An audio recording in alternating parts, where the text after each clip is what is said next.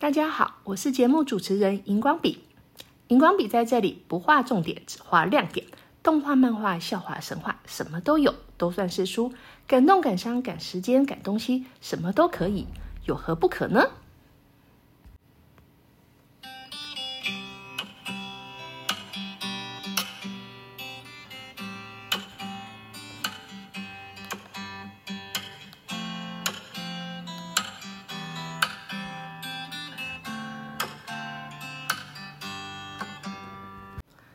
夜晚的时候，你最想吃什么呢？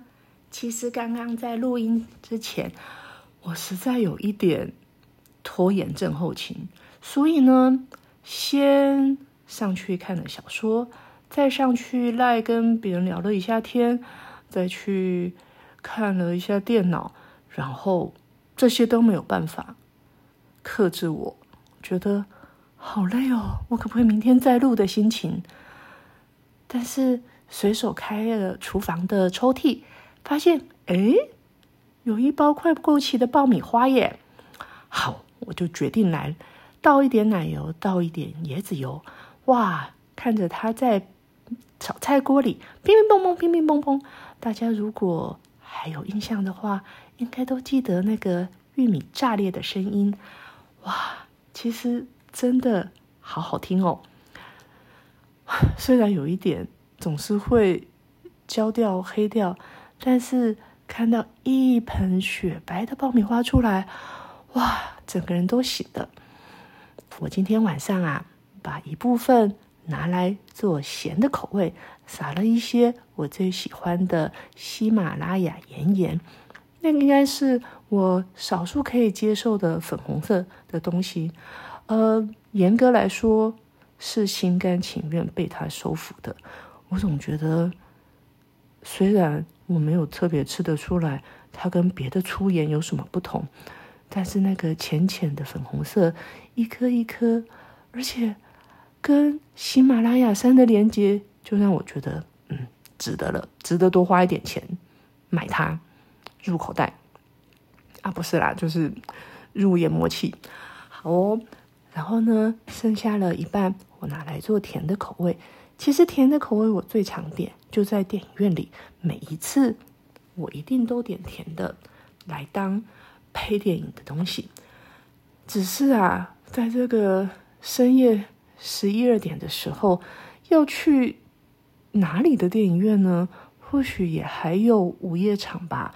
但是外面下着雨，我实在很懒得再出去一趟。而且也没有喜欢看的电影的时候，嗯，难道要为了爆米花走一趟吗？啊，想到都咳嗽了。对，我不想，因为外面好冷。好，所以我决定自己下厨，当自己的深夜厨房。我想，其实所有的食物啊，都有召唤灵魂的效果。因为当我们在那边说“我要吃这个，我要吃那个”的时候，好像就回到了小时候。哇，伸手一指，嘴巴张开，就有喜欢的东西进来，或是根本不用说话，就有人猜中你想吃什么的那个美好心情，对吗？深夜食堂。这套漫画是从二零零六年开始出刊的，直到现在都还没有中断。后来因为啊大家太喜欢了，所以也有电视影集和电影的出现。我其实自己一开始是那个被朴素画风吸引住的人，其实不知道为什么哎，大部分的漫画我都喜欢那些比较朴实简单，没有这么优美，但是。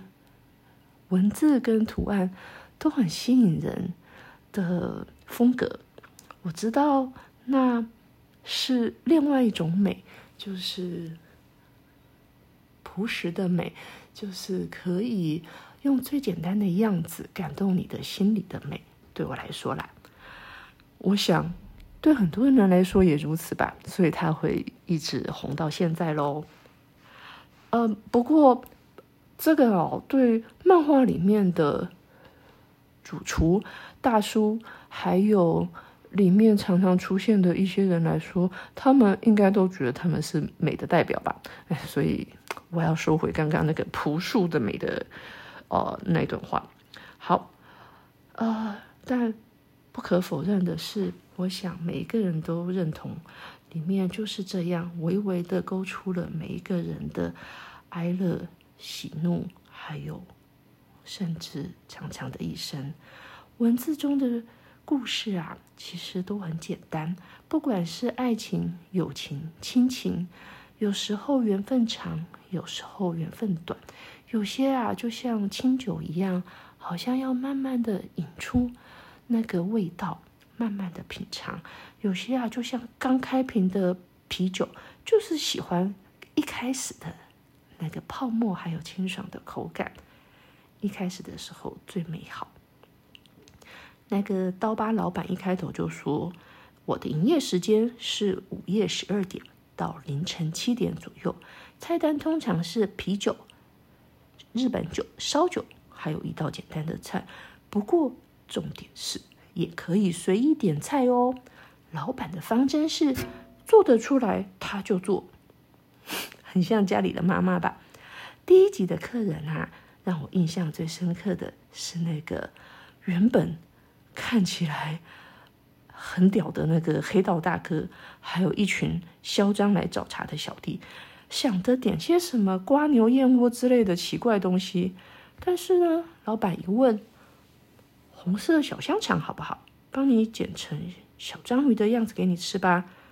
马上融化了黑道大哥的心，甚至整桌人都一起吃起来了红色小章鱼。大家都为了这个红色小章鱼。觉得好开心哦！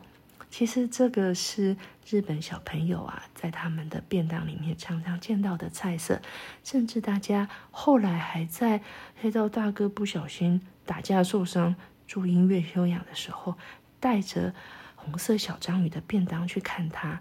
里面的人其实就是因为这样的因缘际会而相遇，交织出淡淡的友情，也有一见。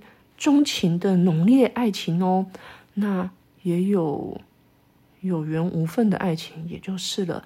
不过，那就是都市里的真实人生的故事吧。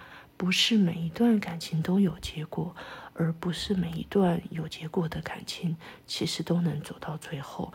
但是，我们都珍惜过曾经拥有的彼此的温度，或许是手心的温度。或许是食物的温度，那都是美好的曾经。我想，其实文字也是一种食物，声音也是一种食物，它满足了那些真正的食物到不了的心理缝隙，所以才有这么多的人想要用画的，想要用写的，把自己美好的一些心意。分享给大家，但是食物本身呢，就是有一种魔法的召唤能力吧。就像我们开头说的，其实每一个人啊，就在张口说我要吃那个，我要跟大家一起吃玉子烧，或是为了炸猪排应该要沾什么酱料而争吵不休的时候，仿佛就回到了年幼的家中。这个深夜食堂，其实就代表了。在东京的大都会里面，一群深夜还需要工作，或者是没有地方去的人们，他们心里的一个依归所。而不多话的老板总是让深深浅浅的缘分在吧台像，在料理中浅浅的流露着。有的时候，这就是我们想要的吧，就是不用太多的。语言，可是可以用各种不一样的方式告诉你：我了解，我懂你，我爱你，或是再见了，对不起。有些东西或许是文字抵达不了的，有些东西或许是食物抵达不了的。但是人与人之间的感情，总是在各式各样的情分中流动。因缘际会，我们就遇见了各式各样不同的人。如果没有办法好好说再见，或许我们也会深深的埋藏在心里。讲到这里，好像觉得又有点饿嘞。嗯，先这样吧，我决定去弄宵夜喽，拜拜。